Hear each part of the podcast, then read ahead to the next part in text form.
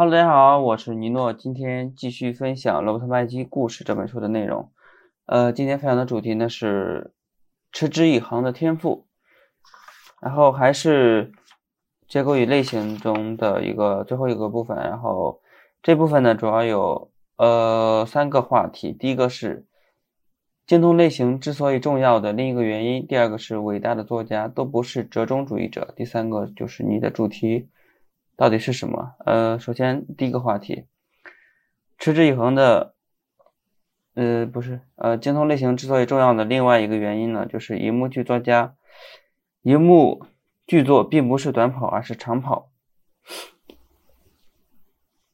从初始灵感到最后定稿，一部优秀的剧本总共要花费半年、九个月、一年，甚至更长的时间。但就设计背景、刻画人物和构建故事而言，写一部电影和写一部四百页的小说需要花费同样的创造性劳动。唯一的重大的区别就是，故事讲述时所实际使用的字数不同而已。所有的写作都是一种磨练，而荧幕剧写作则是一场一场严呃纪律严明的军事演习。所以，你必须要问自己。什么东西能够阻止你的欲望一刻不停的燃烧长达数月的时间？然后第二个话题是，一般来说，伟大的作家都不是折中主义者，他们每一个人都将自己的作品严格聚焦于一个观念，一个能够点燃其激情的单一主题，一个他可以通过毕生追求而不断翻新的精彩主旨。例如。海明威便痴迷于如何面对死亡这个问题。在他目睹了父亲的自杀之后呢，这一问题变成了他的中心思想，不仅体现在他的作品中，还贯穿在他的生活里。他在战场上、体育运动上，还有猎场上不断的追逐奔跑，直到最后将猎枪插入自己的口中，才终于找到死亡。那么，查尔斯·狄更斯的父亲呢，因债务诉讼而被。而被捕入入狱。那么他在大卫·科波菲尔、呃雾都孤儿和远大前程中都反反复复复复的描写了孤独儿童苦苦找寻失散父亲的这一情节。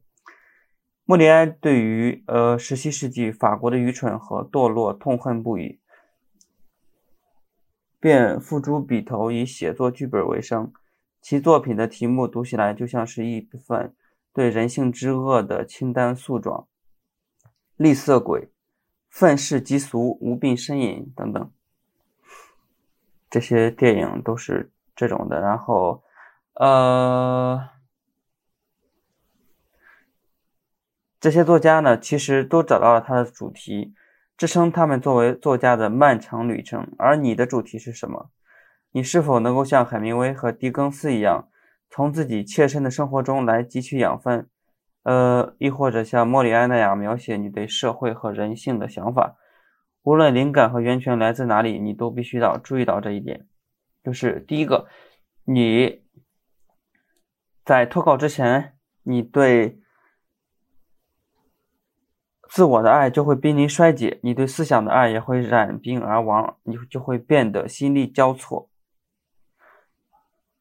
厌倦于描写自己和自己的思想，你也许会完不成这段赛程。所以，你还必须问自己：我最喜欢的类型是什么？然后执笔去写你心中所爱。因为对观念或经历的激情可能衰竭，对电影的爱却会是永恒的。类型应该是一个不断给你注入新鲜的灵感和源泉。